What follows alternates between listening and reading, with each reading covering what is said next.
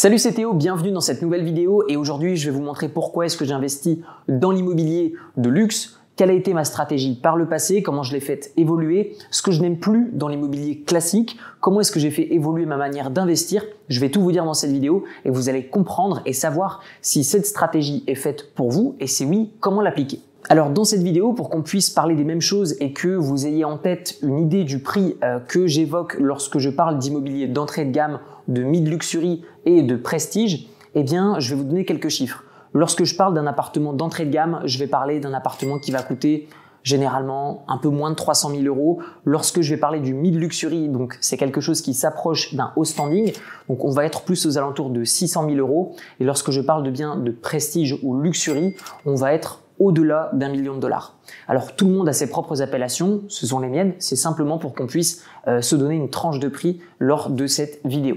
Alors pour ceux qui me découvriraient au travers de cette vidéo, un bref rappel de par où j'ai commencé dans l'immobilier.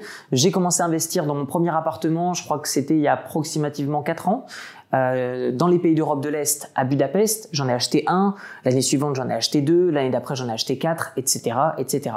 J'ai ensuite investi dans l'immobilier papier, donc des actions euh, côté en bourse qui détiennent des biens immobiliers aux États-Unis. J'en ai investi pour un peu plus d'un million de dollars.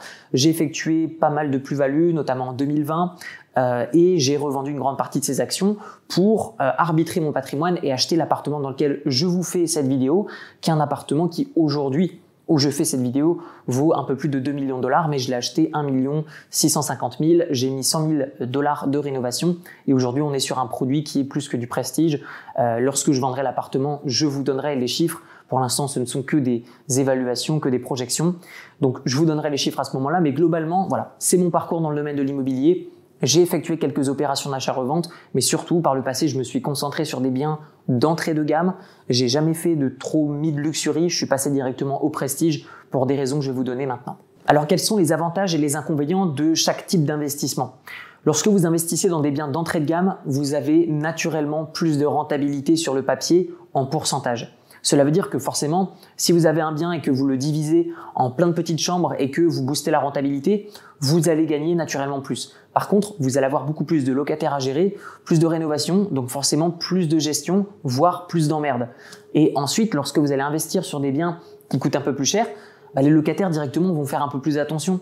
Euh, ils sont pas dans une déchetterie, donc du coup ils vont faire un petit peu attention à comment est-ce qu'ils traitent le matériel chez vous. Euh, il y a également le fait que forcément plus vous allez cibler euh, des locataires qui ont un profil intéressant, et forcément bah, plus ces personnes vont avoir un pouvoir d'achat important. Et donc si jamais ils cassent quelque chose chez vous, bah, ça va être les premiers à vous proposer de le réparer. Ils vont pas vous péter la machine à laver et puis vous dire ah bah la machine à laver ne marche plus alors que l'appartement est neuf. Donc moi ce que j'aime bien avec cette transition vers une nouvelle stratégie, c'est que vous attirez des profils de locataires plus intéressants. L'inconvénient c'est que forcément si vous ne louez plus des appartements que vous transformez en cage à poules ou même des colocations ou même des deux bedrooms en trois bedrooms, etc. Donc moins vous divisez et forcément bah, moins vous allez avoir de rentabilité sur le papier, mais forcément d'un autre côté plus de gestion de locataires. Donc si je devais conclure pourquoi est-ce que je suis parti vers des biens de luxury plutôt que des biens d'entrée de gamme, c'est pour la simple et bonne raison que je suis prêt à accepter d'avoir moins de rentabilité en pourcentage, par contre en volume je vais en avoir plus. Je m'explique. Vous achetez par exemple pour 1 million de dollars ou 1 million d'euros d'immobilier et vous avez plein de petits biens immobiliers. Peut-être que vous allez générer 10% de rendement, c'est génial.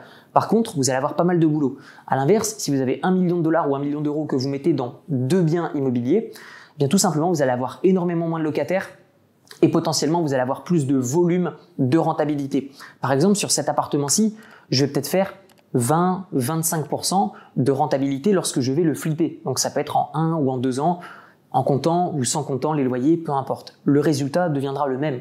Je gagnerai plus d'argent d'un point de vue du volume, mais je gagnerai moins en rentabilité. Par contre, j'aurai énormément moins de gestion. Donc pour moi, c'est une balance qui me convient. Alors, je ne l'ai pas précisé, mais ça me paraît logique. Forcément, l'immobilier de prestige va avoir une certaine barrière à l'entrée, c'est le million d'euros ou le million de dollars. Cependant, ne vous focalisez pas sur ce chiffre. Alors certes, vous allez pouvoir emprunter auprès d'une banque, mais je ne pense pas qu'une banque va vous prêter de l'argent aveuglément si vous n'avez aucune expérience dans l'immobilier. Donc je vous inviterai, et je ne regrette pas, à voir commencer à investir dans des petits biens d'entrée de gamme. Ça m'a appris énormément de choses. Ça m'a permis de savoir, d'apprendre et de comprendre l'immobilier, permis de comprendre ce que j'aime, ce que je n'aime pas, ce qu'il faut faire, ce qu'il ne faut pas faire. Encore aujourd'hui, je fais des erreurs, mais un investisseur immobilier, c'est pas quelqu'un qui gagne à tous les coups, qui fait des rendements de 50% tous les ans. C'est quelqu'un qui commence maintenant, qui investit un petit peu à la fois, à son échelle, et qui va ensuite évoluer progressivement. Admettons que vous arrivez à emprunter un million d'euros, dans quoi investir? Un hôtel, une villa ou un appartement?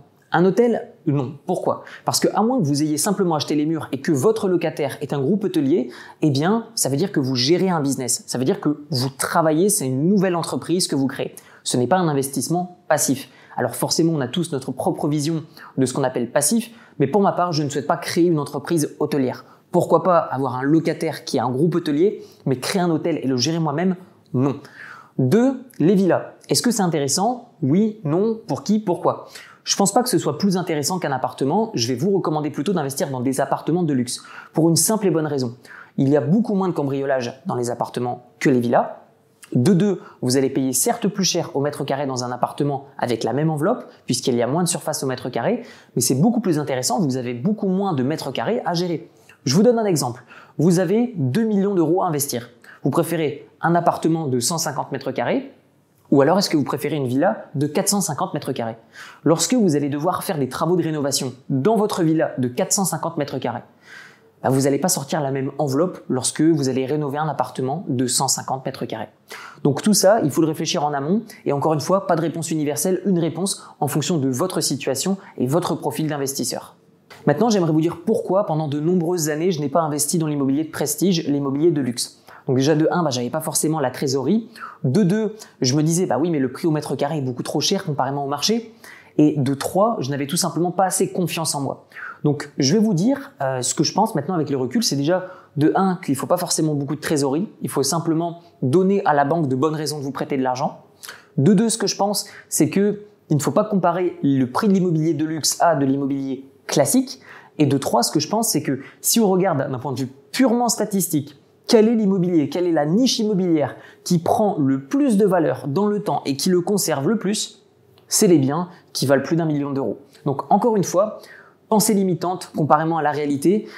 J'ai mis du temps, mais là j'y suis arrivé et ce que je comprends avec le temps, c'est que les biens d'entrée de gamme sont bien pour apprendre, je le recommande, mais une fois que vous avez plus de trésorerie, une fois que vous pouvez vous le permettre, dirigez-vous vers des biens euh, qui coûtent plus cher parce que naturellement, vous allez avoir beaucoup moins d'embêtements, beaucoup moins de gestion, des profils de locataires plus intéressants, plus de rentabilité, plus de tranquillité. On arrive maintenant à la fin de cette vidéo. Dites-moi dans les commentaires ce que vous pensez de l'investissement dans l'immobilier de luxe. Comment est-ce que vous feriez ou comment est-ce que vous faites vous retrouverez dans la description mon livre qui s'appelle Libre, comment se créer des sources de revenus passifs avec un petit capital, où je vous donne des notions d'éducation financière, d'investissement immobilier, investissement en bourse, tout ça basé sur ma propre expérience, mes succès comme mes échecs de manière transparente. Il est au format PDF et audio dans la description ou sinon au format papier directement sur Amazon. Je vous dis à très bientôt, prenez soin de vous, ciao ciao